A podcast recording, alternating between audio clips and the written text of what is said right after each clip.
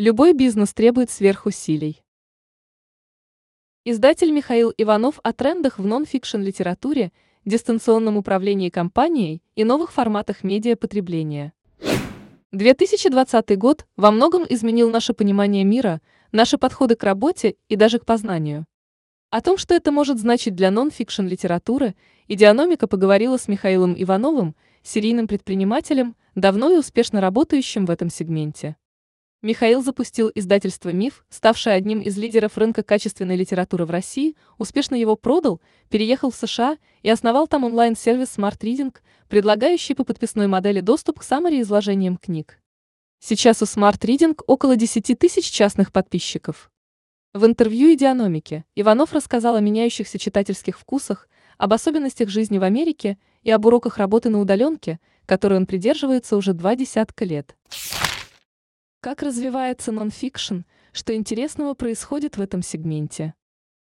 В нашей индустрии через несколько лет будет работать в два раза меньше людей. При этом из тех, кто останется, половина еще не наняты. В Smart Reading уже сейчас программистов, инженеров, тестировщиков работает больше, чем редакторов. И это глобальный тренд. Что сейчас происходит на рынке? Есть компании-платформы, которые сами не создают контент либо производят его совсем немного, но предоставляют очень удобный сервис. Пользователи покупают их услуги по подписной модели. В связи с пандемией и закрытием магазинов эта тенденция только усилилась. Такую бизнес-модель использует, например, шведская Storytel. Ее капитализация уже больше миллиарда долларов. Я создал и 9 лет руководил издательством МАН, Иванов, Фербер – оно одно из самых прогрессивных в России. Но даже оно не может конкурировать по технологическим компетенциям с платформами.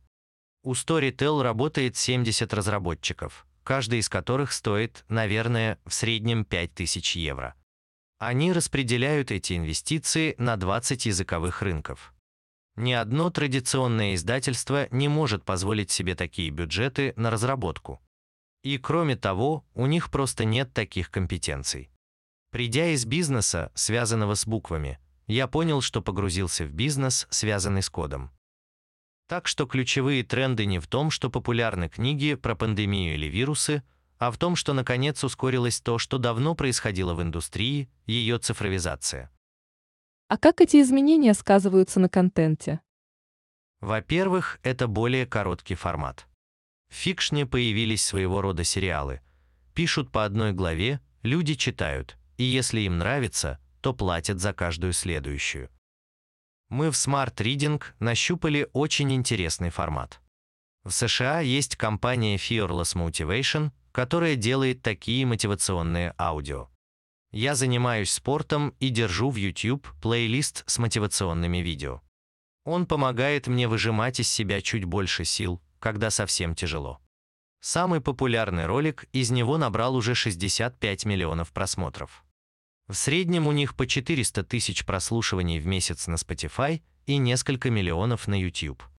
Fearless Motivation – своего рода контент-хаус.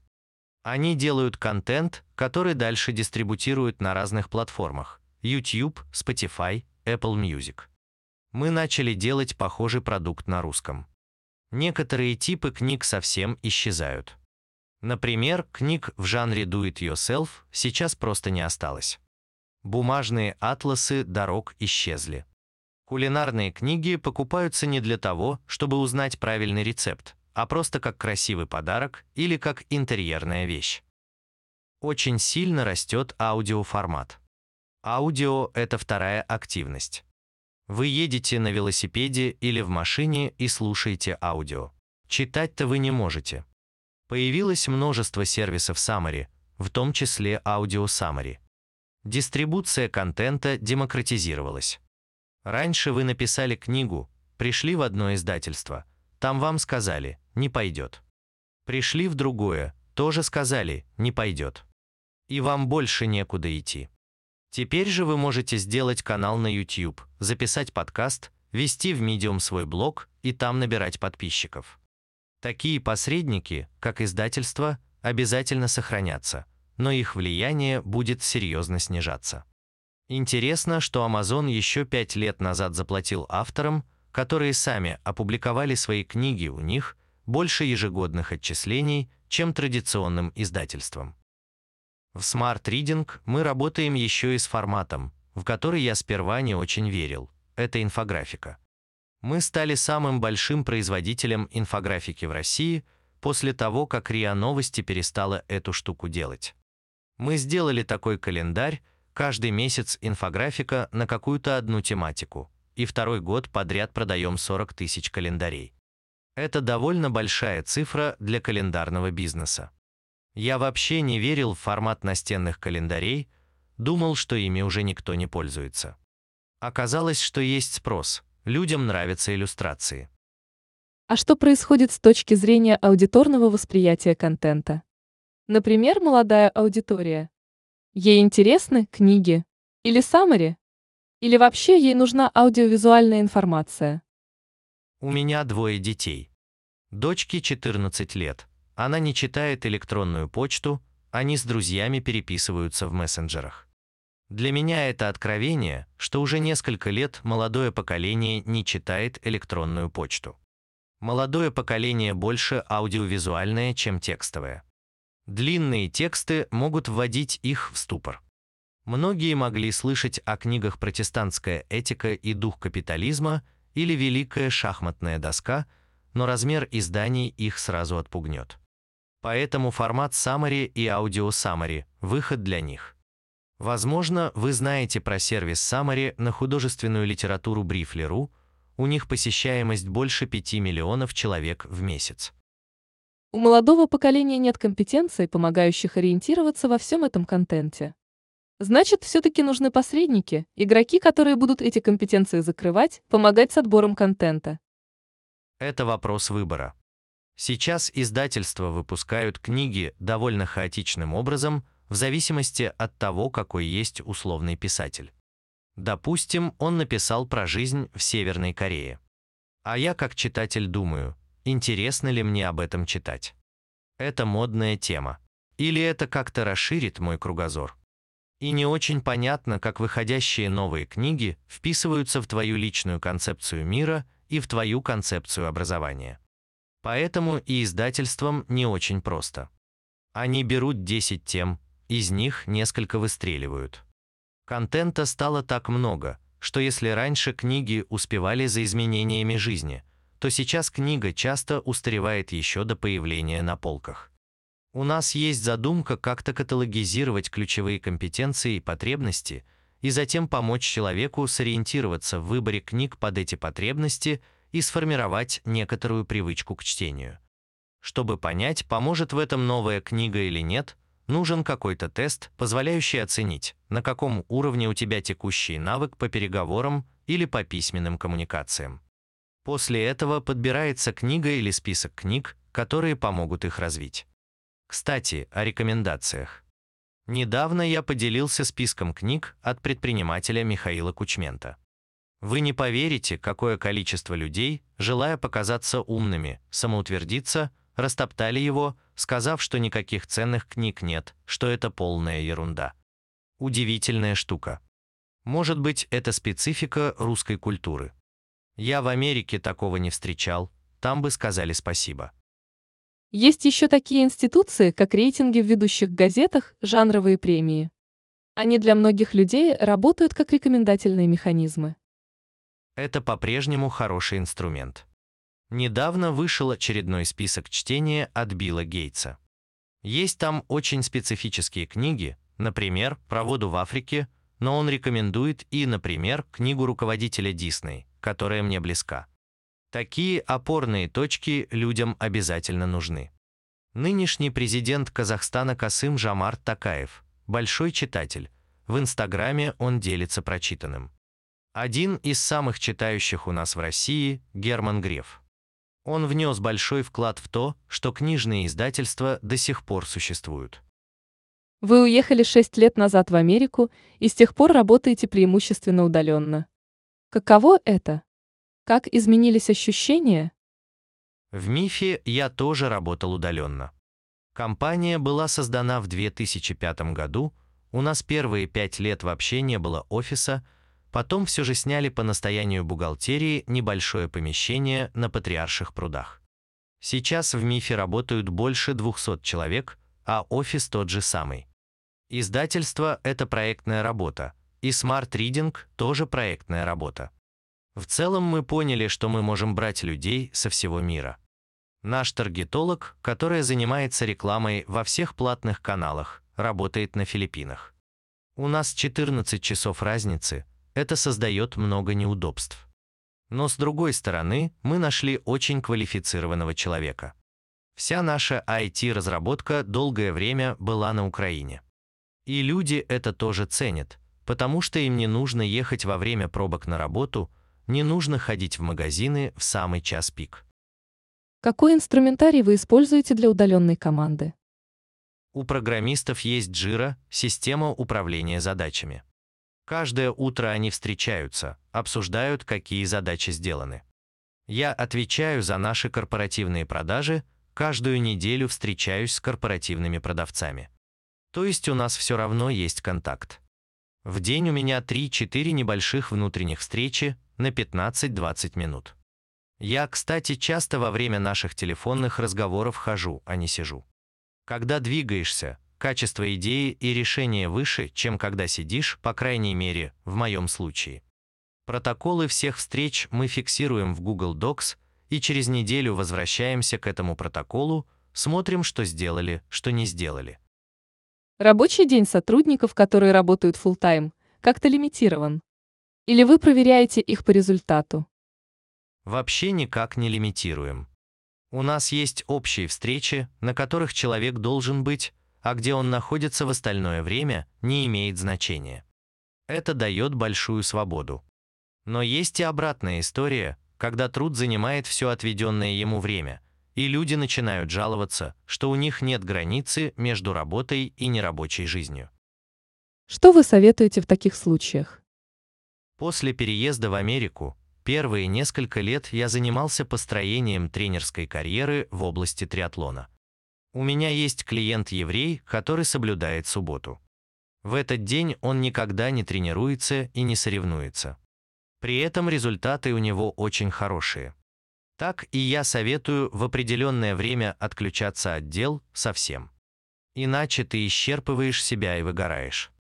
Кто-то даже рекомендует ставить будильник не на телефоне, а на обычном будильнике, а телефон уносить в другую комнату. Иначе ночью просыпаешься и тут же лезешь проверять почту и мессенджеры. То есть нужны выходные дни. И на самом деле люди с уважением относятся к тому, что человек уходит на какое-то время из онлайн-коммуникации. Многие компании вынуждены были перейти на удаленную работу во время пандемии COVID-19, и большой проблемой стало то, как сотрудникам поддерживать контакт, в том числе эмоциональный. Если организации нужно перейти в удаленный режим, как лучше действовать руководителям, чтобы поддерживать контакт в коллективе, а люди не чувствовали себя брошенными, изолированными? Мы довольно регулярно проводим встречи. Кстати, используем не Zoom, а Google Meet. Они нужны, чтобы люди понимали, что делается в разных частях компании, над какими проектами мы работаем. Обязательно делаем общие встречи на день рождения компании и на Новый год. Мы с супругой, мы партнеры и в бизнесе, старались прилетать в Москву и приглашать тех людей, которые работают не в Москве. Но не могу сказать, что если бы было как-то иначе, то вышел бы другой результат. В компании есть несколько людей, с которыми я вообще не виделся лично. Насколько с вашей точки зрения реалистично, что большие организации с тысячами сотрудников смогут работать в похожем режиме? Это абсолютно реалистично. В Amazon есть хорошее правило пиццы. Команда должна быть такого размера, чтобы ее можно было накормить двумя пиццами. В бизнесе не обязательно работать всем вместе над одним проектом. Еще в МИФе мы заметили, что есть много людей, которые не являются сотрудниками, но мы много работы у них заказываем и иногда даже не понимаем, штатный это работник или нет. Например, с юристом по авторским правам я работаю с 2005 года. Он не сотрудник компании, но я ему доверяю. А бывают весьма токсичные сотрудники, умные и вечно недовольные. Они разрушают атмосферу внутри. И еще. Если сотрудник внутри компании, то ты как работодатель должен придумать, как его занять, чтобы он приносил что-то полезное. А если человек внешний, то это он, ходит вокруг тебя и предлагает свои услуги. Возвращаясь к Smart Reading, почему вы только на русском? Или не только на русском? Мы только на русском, если говорить про цифровой контент, про тексты и про аудио. Рынок конкурентный, много похожих сервисов на английском языке. Первый сервис Summary был создан в 1978 поскольку мы начали с русского языка. Хорошо знаем рынок и писать на русском можем значительно лучше. Для нас это естественно. Правда, рынок русского языка, конечно, маленький. В этом году планируем выйти на англоязычный рынок с печатными продуктами, книгами инфографики и календарями. Рынок настенных календарей в США равен по объему всему книжному рынку России. Хотя бы 1% на этом рынке уже довольно много. А с цифровым контентом в Америке, по-моему, Красный океан. Стоимость привлечения пользователя выше, чем пользователь тебе платит. Но есть же не только Америка, где рынок перенасыщен. Есть еще густонаселенные развивающиеся страны с пока еще слабой экономикой и не такой серьезной конкуренцией. Про них не задумывались? Чтобы успешно запускать проект там, нужно ехать туда. Отсюда его сложно запустить. Мы сейчас мучаемся, мы здесь, в Штатах, а компания там. Клиенты – команда. Получается, что физически мы здесь, а головой там. А уж про условные Филиппины или другие страны и говорить нечего. Мы вообще не знаем этот рынок. Получается, что физически вы уехали, но профессионально нет. А из работы во многом жизнь и состоит. Ментально, как вам это дается? В этом есть сложность. Мы встаем очень рано, чтобы успеть поговорить с другим полушарием. Но это связано с нашей личной историей. Если бы мы уезжали без работы или капитала, то нам бы пришлось здесь работать. Ты вливаешься в среду, когда ты работаешь или учишься. А интеграция с соседями, ну, это не очень глубокая интеграция. Учиться мы здесь не пошли. Конечно, когда ты живешь в одном месте, а твой бизнес в другом, твое социальное общение вынуждено связано с работой, не с людьми, которые физически рядом. А вы пробовали что-то в Америке запустить? Смотрел на несколько идей. Во-первых, думал о покупке серии стартов по триатлону, но эта модель плохо масштабируема – и на этом рынке winner takes all. Есть одна серия, которая зарабатывает, все остальные только теряют деньги. А если случился ураган или пандемия, все закрывается, и ни на что повлиять невозможно. Потом у меня была идея, связанная со строительством сети гостиниц для спортсменов в местах их концентрации. Но в любом бизнесе, который ты хочешь строить, возникает вопрос о том, что у тебя чешется. Даже если теоретически хорошо продавать маски, но тебя к этому не тянет, ты через некоторое время выгоришь, потому что любой бизнес требует сверхусилий. Ты можешь их прилагать либо потому, что тебе очень хочется, например, мне очень хотелось сделать издательство, либо потому, что ты совсем беден и нечего терять. В нашем случае ни той, ни другой мотивации не было, это было не про деньги, а про страсть. Свою страсть я реализовывал 3-4 года в тренерской работе. Вы как-то говорили, что совмещать две занятости и семью у вас не совсем получалось, и что-то всегда оставалось на втором плане. Что бы вы могли посоветовать людям в такой ситуации? Можно ли быть многозадачным или лучше на чем-то сконцентрироваться? Из теории управления проектами мы знаем, что если есть один проект, которым ты занимаешься, то у тебя обязательно будет время простое – когда кто-то из твоих поставщиков или коллег еще не сделал работу. Если у тебя есть пять проектов, то ты везде будешь не успевать. Поэтому нужно найти оптимальное для себя количество занятий. У меня были тренерская работа, моя собственная спортивная карьера, семья. Что-то из этого страдало. Smart Reading долгое время был пасынком, в проекте работал профессиональный управляющий, а я не особо активно вовлекался. Сейчас же я сократил свою активность в тренерской работе, также сократил собственные тренировки и это время направил на развитие Smart Reading. Прошел цикл. удовлетворил свои амбиции тренера и спортсмена. Мне стало это менее интересно, чем раньше, а развитие бизнеса стало снова более интересным. За время, что вы провели в Америке, у вас в целом взгляд на бизнес поменялся? Или вы уже сформировались как предприниматель, как управленец, пока руководили мифом, и ничего нового здесь уже не узнали? Меня поразили сдвиги в бизнесе. Есть компании, тот же самый Storytel, о котором мы говорили в начале, у которых если и есть прибыль, то небольшая. Но инвесторы оценивают такие быстро растущие бизнесы не по текущей прибыли, а по потенциальной, и поэтому капитализация равна 50 выручкам компании. Это колоссальный переворот в моей голове.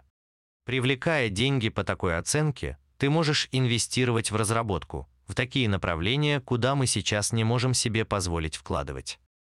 С другой стороны, в мае капитализация Disney провалилась так, что Netflix стоил столько же, сколько Disney со всеми своими парками, круизами, Микки Маусами. Или тот же самый Zoom, капитализация которого равна капитализации десятка авиакомпаний вместе взятых.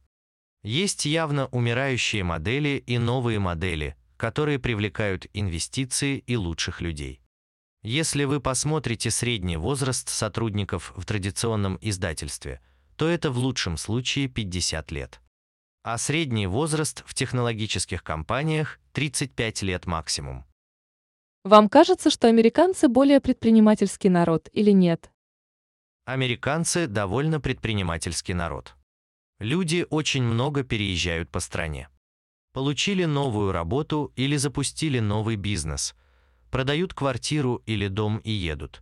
Дети легко переходят из одной школы в другую. И у них здесь очень простые отношения между работодателем и сотрудниками. Тебя могут уволить буквально на следующий день. Это для предпринимательства хорошо, потому что ты быстро можешь собирать людей. В Европе уволить человека – целая история. В том числе поэтому современные технологические компании в основном американские. И они, как пылесосы, собирают деньги и таланты со всего мира. Smart Reading – саммари на лучшие нон-фикшн книги в текстовом и аудиоформатах. Еженедельное обновление. Подписывайтесь на сайте smartreading.ru.